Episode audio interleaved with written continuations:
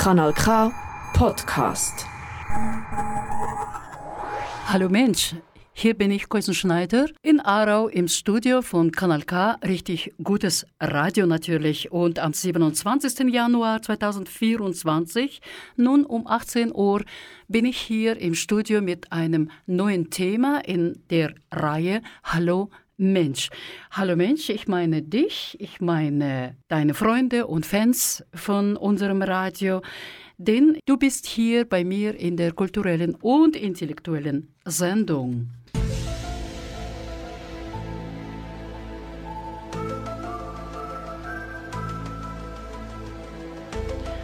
Wir sprechen immer über die Menschen rundum um den Menschen und natürlich die vielen kulturellen Themen, die ihn betreffen.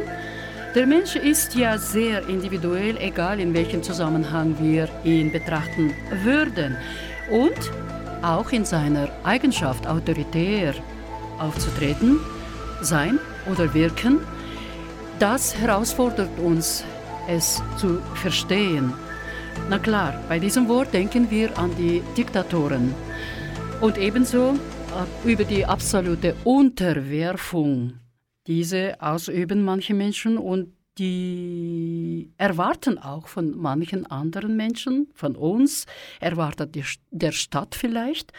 Und äh, ja, jeder Mensch demonstriert seine Autorität auf seine Art und Weise, willend oder nicht willend.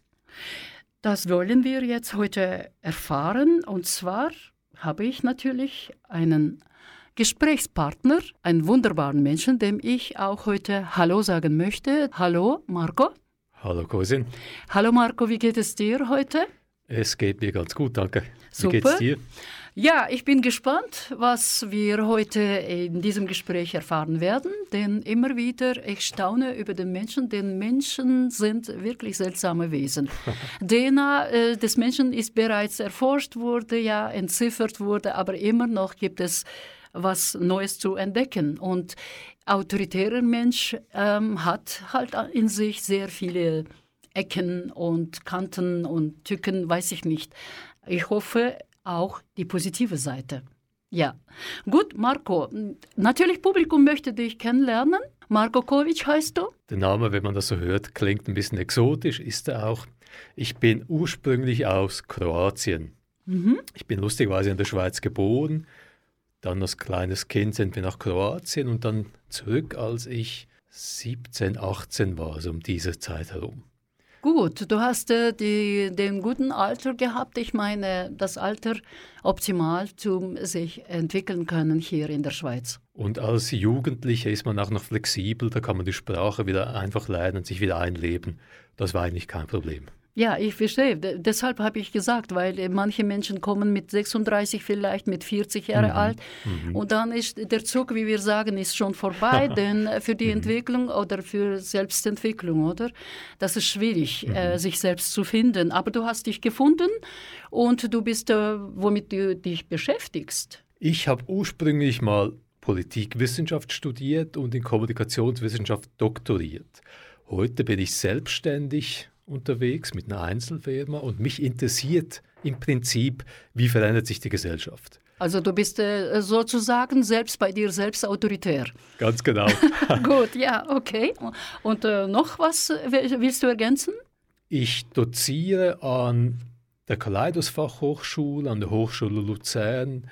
Ich hatte letztes Semester ein Seminar an der Uni Zürich, mache ein bisschen was an der Fernuni. Ich schreibe aber auch für verschiedene Medien. Ich starte demnächst ein YouTube-Projekt.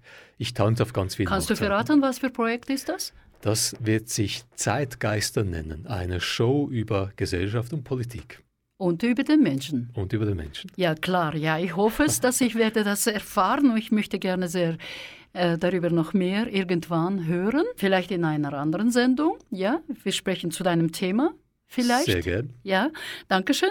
Und ja, Ansonsten höre, dass du sehr beschäftigt bist, aber hast du auch deine Freizeit? Das ist das Schöne, wenn man selbstständig ist, dann ist alles Freizeit und dann ist alles ein bisschen Beruf, aber die Leidenschaft ist ja immer dabei.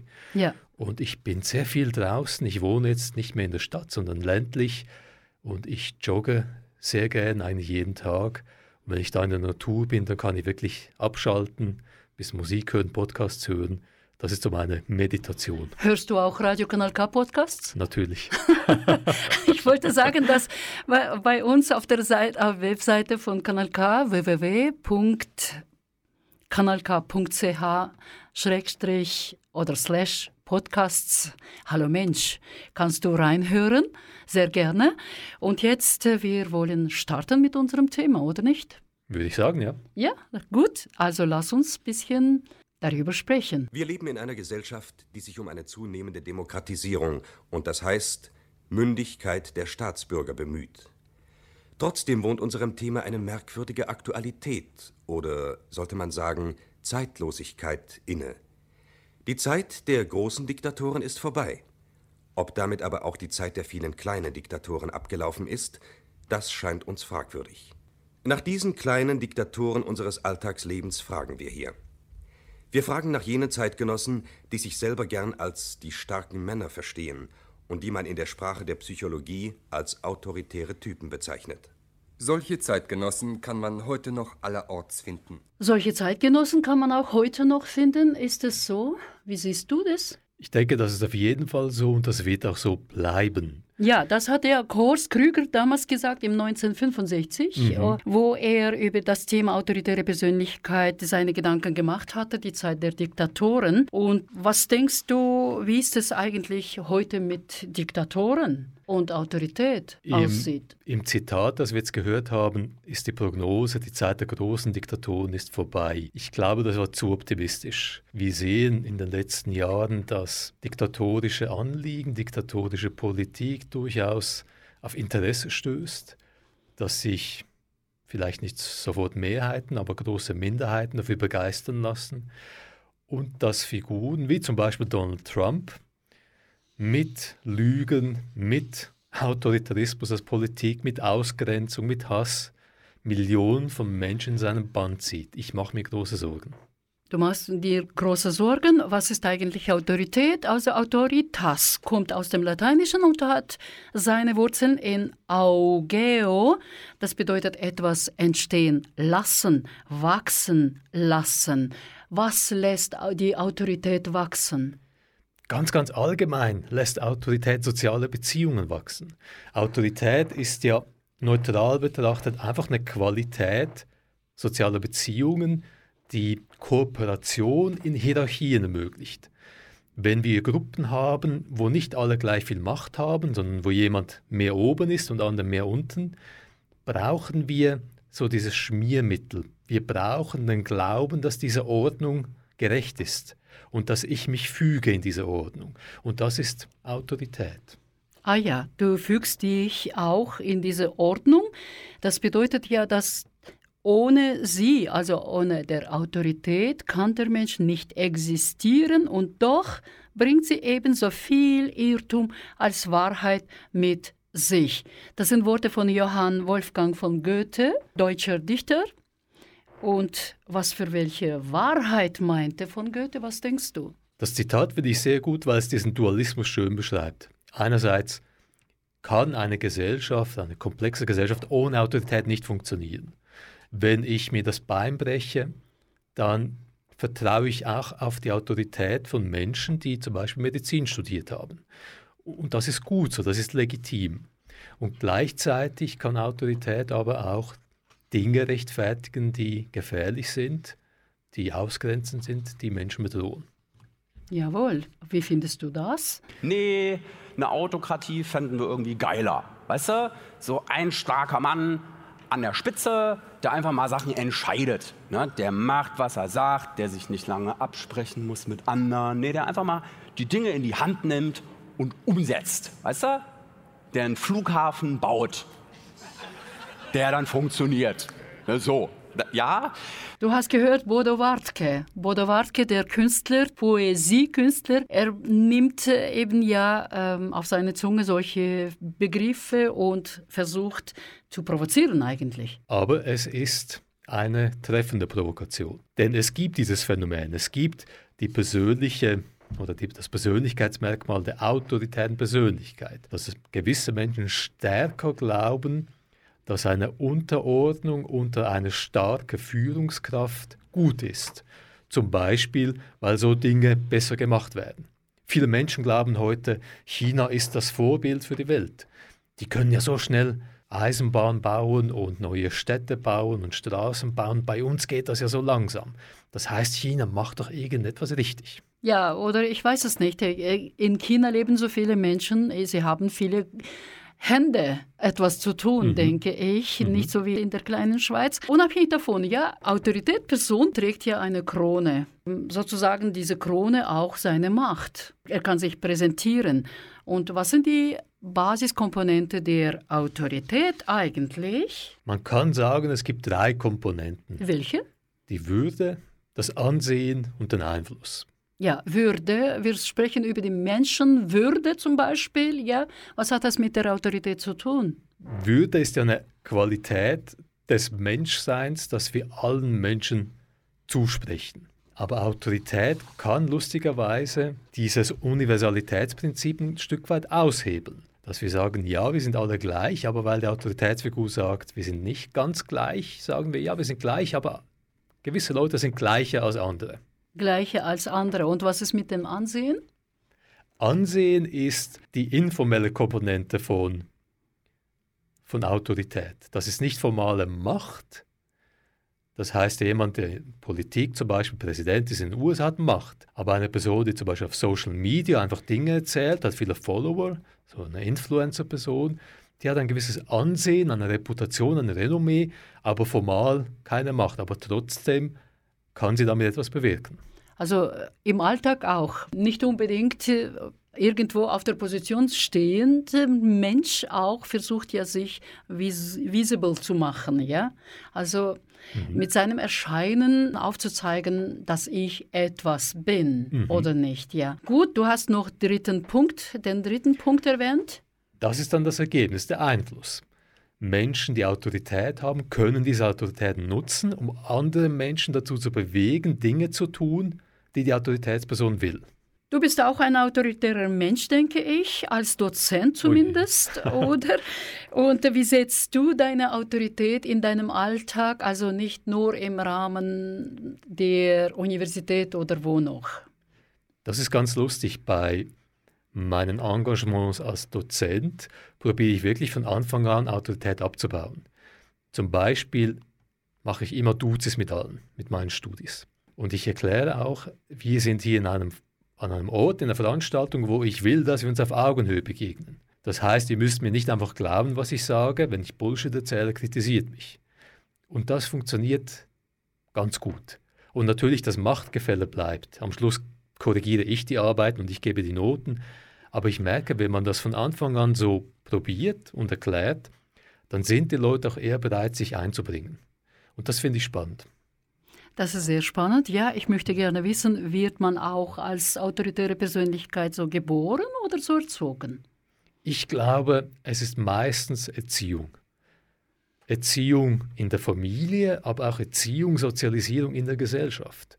So wie wir aufwachsen, das wissen wir psychologisch, soziologisch, so ticken wir dann. Diese Werte nehmen wir mit, das ist unser moralischer Kompass. Jawohl, wir hören äh, noch einmal Horst Krüger, was er dazu sagt, was die autoritäre Persönlichkeit in der Familie zum Beispiel wirkt. Im Bereich der Familie begegnen uns immer wieder einzelne Menschen, die durch ein merkwürdiges autoritäres Gebaren auffallen. Der autoritäre Vater ist eine bekannte Figur, deren Machtdruck zumal die bürgerliche Familie in Deutschland lange beherrscht hat. Genauso gibt es die herrschsüchtige Frau, die autoritäre Mutter, die von ihren Kindern blinden Gehorsam und das heißt Unterwerfung verlangt.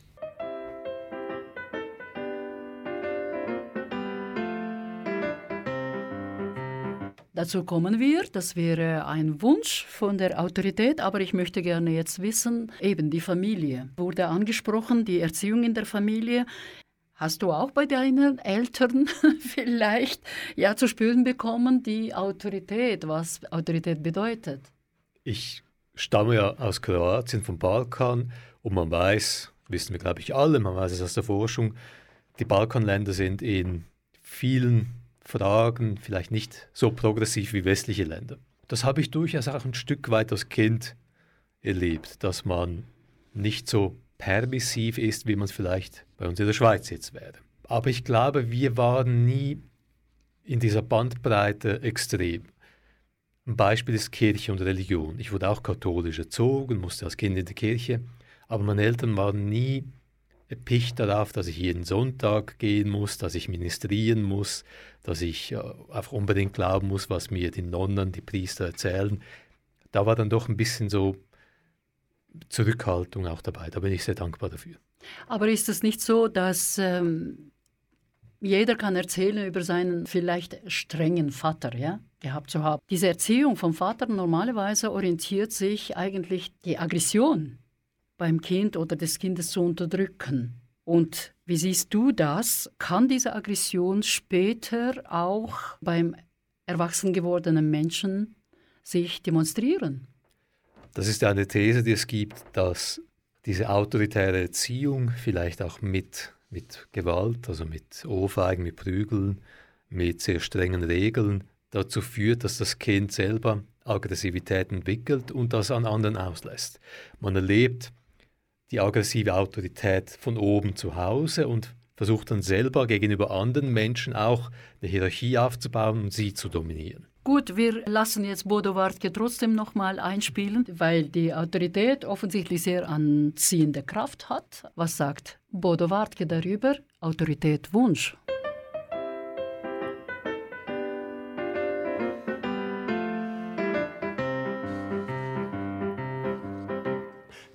Regiert unseren schönen Staat? Nicht eigentlich auch ein Autokrat, wie in manch anderem Land ein starker Mann mit starker Hand, ein weiser Führer, ein Mann der Tat, der sich die Wahrheit auszusprechen traut und mit der Faust auch mal auf den Tisch draufhaut der nicht lange fackelt, weil er so etwas verkackelt und eine Mauer einfach baut. Das wäre doch fein, dann käme mir endlich kein Verbrecher, Terrorist und Vergewaltiger mehr rein. Wie, die sind zum Großteil hier geboren.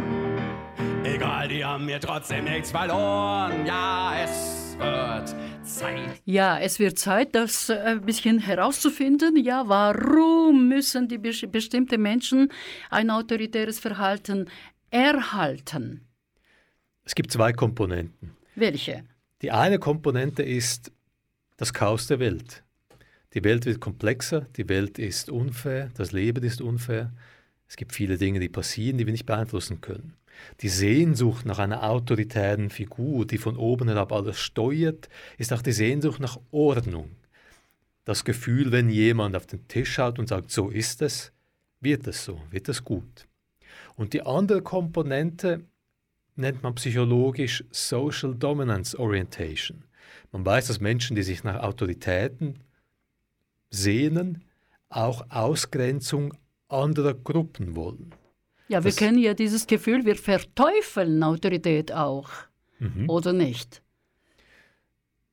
Ja, also wie meinst du? Hat, ja, wir verteufeln, wenn jemand zu viel Autorität hat. Der hat ja den zu großen Einfluss mhm. auf alles. Mhm. Das einfache Mensch erstickt darin dann. Wir verteufeln es, wenn wir der Überzeugung sind, das ist schlecht, was die machen. Wenn man es aber gut findet, wenn ja. man vielleicht davon profitiert, dann himmelt man es an. Seit kurzer Zeit herrscht in unserem Staat. Wir lassen ihn noch nicht herrschen hier, aber jetzt ist die Zeit für unser Jingle. Kanal K. Kanal K.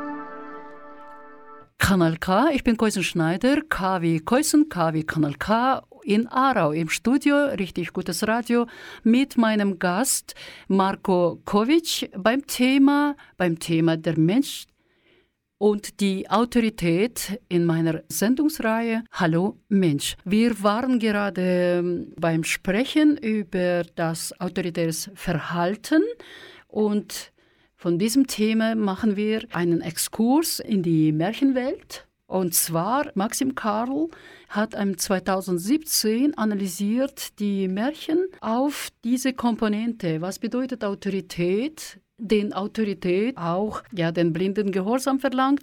Und deshalb, man kann ersehen hier Komponente des Charakters des Menschen, die Gründe vielleicht, warum, wieso und wollen wir das mit einem auch Märchen hier mit Marco dem Publikum, bisschen das Publikum neugierig machen auf diese auf dieses Thema in, aus anderen Perspektive, ja? Also wir werden ein Märchen, dieses Märchen Väterchen Frost vorlesen. Das Märchen wurde von Alexander Afanassiev geschrieben, Mitte des 19. Jahrhunderts. Gut, ich lasse dich, Marco, zuerst. Vor langer Zeit lebte ein Mann mit seiner Frau in einem weit entfernten Land. Beide hatten aus ihrer früheren Ehe je eine Tochter. Während die Tochter der Frau lieblos und gemein war, war die des Mannes gutherzig und sanft. Die Frau liebte nur ihr leibliches Kind und ließ ihre Stieftochter tagelang hart arbeiten. So musste das Mädchen das ganze Haus putzen und wurde von der Stiefmutter geschlagen und beleidigt. Die Frau hasste die Tochter des Mannes von Tag zu Tag mehr. Eines Tages, mitten im Winter, beschloss die Stiefmutter, dass der Mann seine Tochter in den tiefen Wald bringen und sich selbst überlassen sollte. Der Mann wollte das nicht und versuchte, der Frau diesen Gedanken auszureden.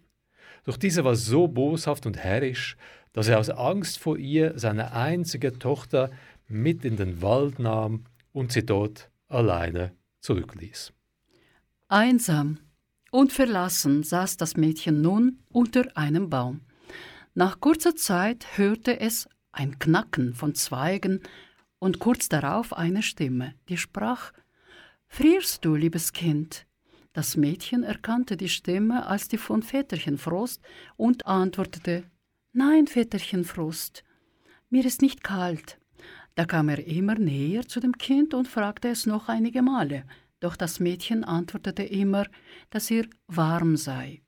Väterchen Frost gefiel dessen bescheidene und milde Art, und er entschied ihr zu helfen. Er wickelte sie in einen weichen, prachtigen Mantel, wärmte sie die ganze Nacht und überhäufte sie am nächsten Morgen mit kostbaren Geschenken. Der Vater des Mädchens bedauerte inzwischen seine böse Tat und kam am nächsten Tag in den Wald zurück, um seine Tochter zu retten.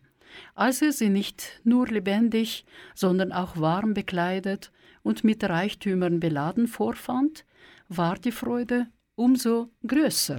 Als beide wieder nach Hause zurückkehrten und die Stiefmutter die Reichtümer des Mädchens sah, wollte sie, dass der Mann auch ihre eigene Tochter in den Wald bringt, damit diese dort eine Nacht verbringen und reich beschenkt zurückkehren würde. Also ließ dieser die Tochter der Frau dort zurück. Doch als der Mann sie am nächsten Morgen holen wollte, war sie nicht mit Reichtum beladen, sondern durchgefroren. Der Mann brachte der bösen Frau den Leichnam ihrer Tochter, nahm seine eigene bei der Hand und zog mit ihr weit weg an einen wunderschönen, warmen Ort. Ja, so gehorsam ist das Mädchen. Und man weiß ja, ein Drittel von Menschen gehorcht blind und man muss sich vorstellen, in der Familiensituation, man befehlt etwas und man weiß ja eigentlich, oder ist es bewusst oder unbewusst, dass der Schaden wird zugefügt dem Menschen, dem anderen Menschen. Die Frage wäre ja, warum fügen wir das? Warum tun wir das? Vielleicht noch zu dieser Geschichte kurz. Ich finde Väterchen Verlust eine schöne Geschichte, weil sie Hoffnung spendet. Es ist eine Parabel, die zeigen soll, ja, es ist unfair, aber die Welt, das Universum, das Schicksal wird jene, die Autorität missbrauchen, ja schon bestrafen. Das finde ich schön, aber das ist natürlich optimistisch. Das soll trösten, weil die Welt in Wahrheit eben nicht so funktioniert. Es gibt auch so übertriebene Gehorsam. Es gibt übertriebenen Gehorsam. Man muss aber immer, glaube ich, vorsichtig sein damit. Gehorsam in Autoritätskonstellationen bedeutet immer, dass man auch ausgeliefert ist, dass man weniger Macht hat als die da oben. Und dann ist es im Nachhinein einfach zu sagen, ich hätte euch wehren müssen. Aber wenn man selber in dieser Situation ist, ist der Druck manchmal sehr, sehr groß. Gut, du hast jetzt selbst gesagt, selber in eine Situation hineingeraten wäre, dann äh, hast du auch mal müssen einer Anweisung folgen und doch im Nachhinein gewünscht hättest du, hättest du das nicht getan. Ich bin heute selbstständig, ich war es aber nicht immer. Als Angestellter, Angestellter, das kennen wir alle, müssen wir Dinge tun, die wir eigentlich nicht gut finden, einen Befehl ausführen.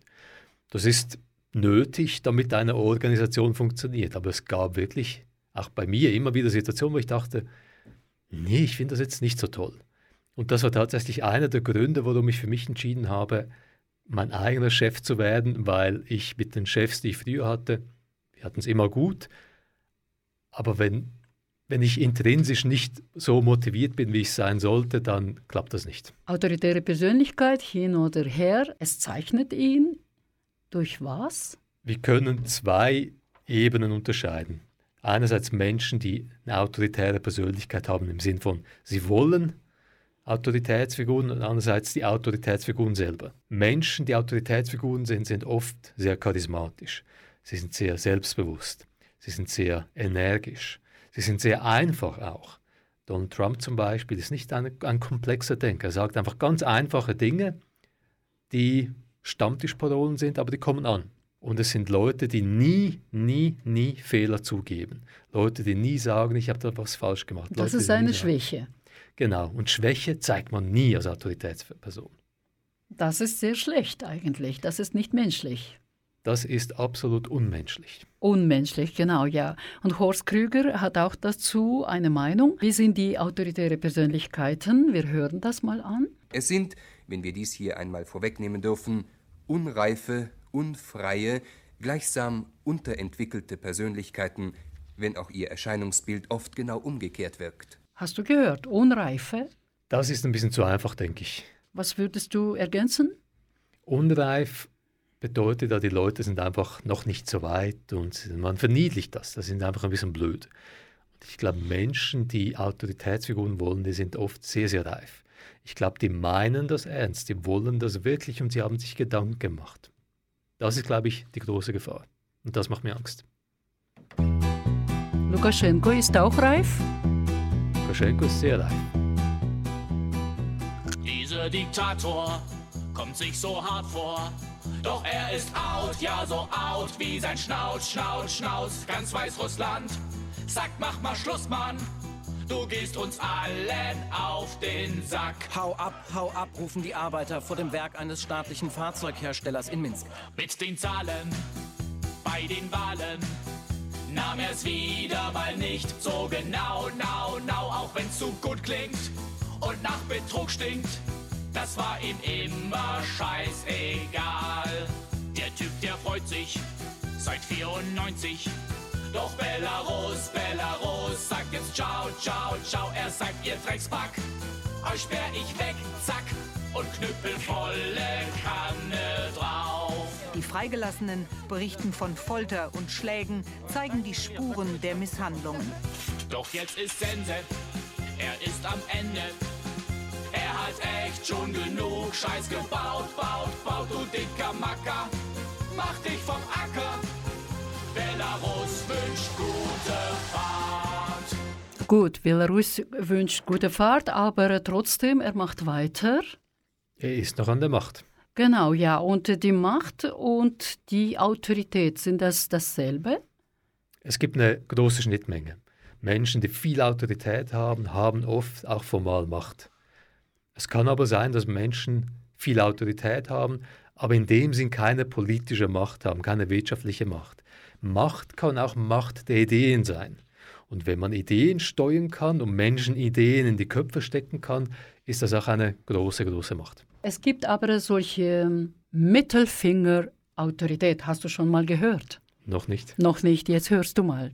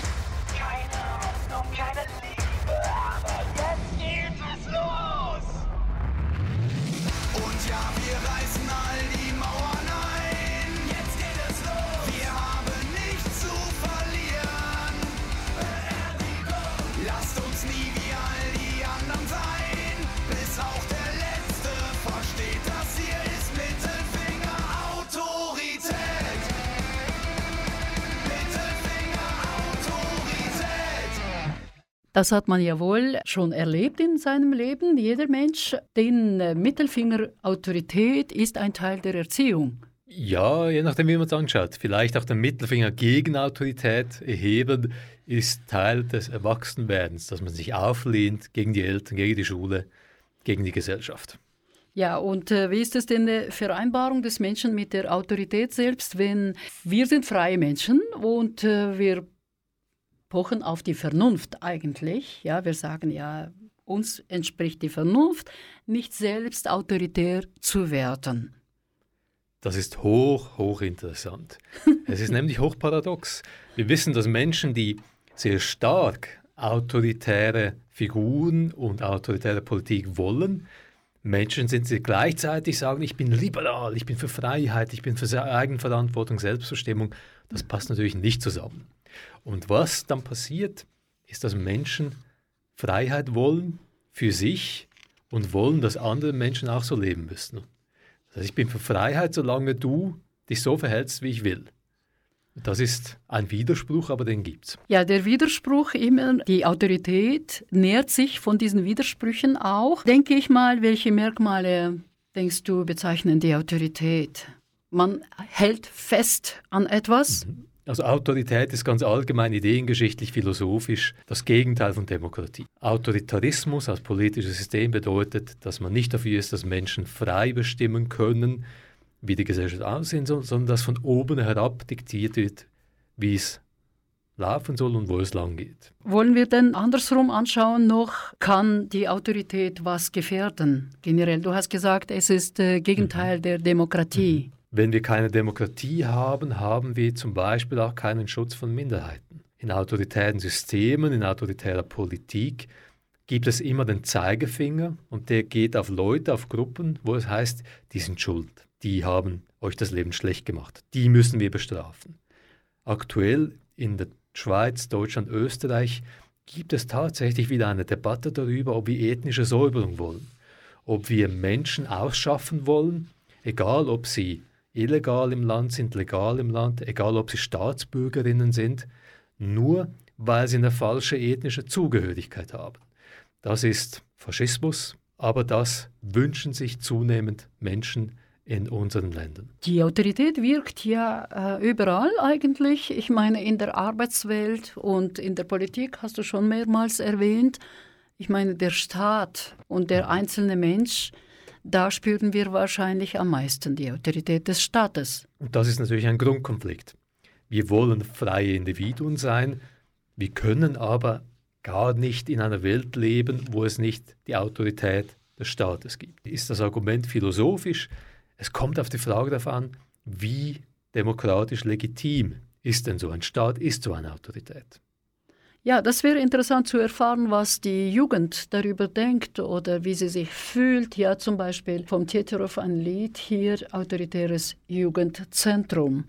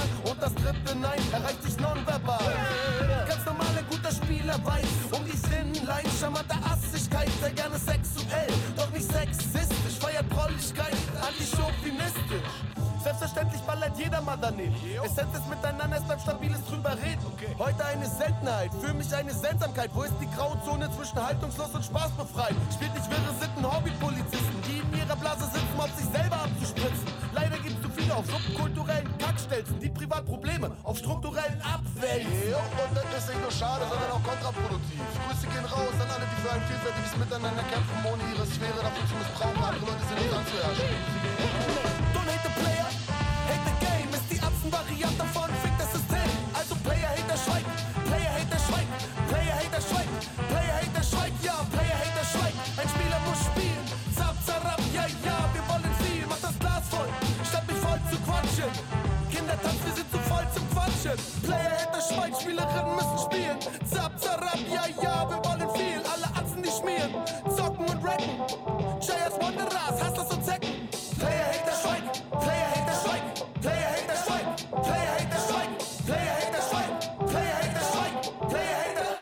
Was sagt die Stimme der Jugend?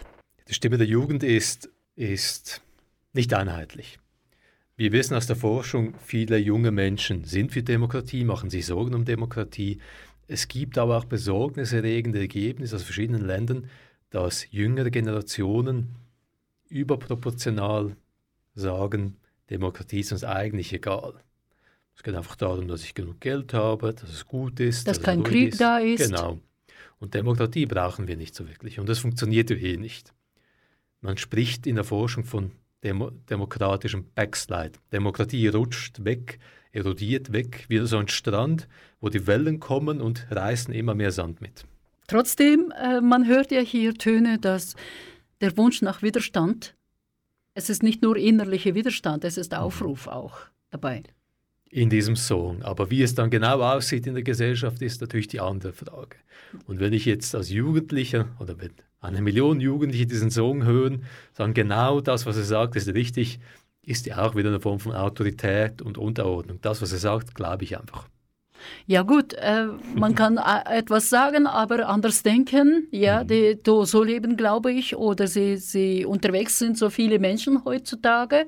Wir erfahren ja immer wieder diesen Widerspruch, ähm, mentale Widerspruch bei Menschen, den sie akzeptieren sogar Kriege oder gutheißen, so wie wir erfahren jetzt bei Russen äh, selbst, äh, der russischen Diaspora hier im Westen bei uns. Es ist nicht so erfreulich, finde ich Es dass sie die. Autorität von Putin akzeptieren, meine ich. Mhm. Ja. Das ist definitiv nicht erfreulich.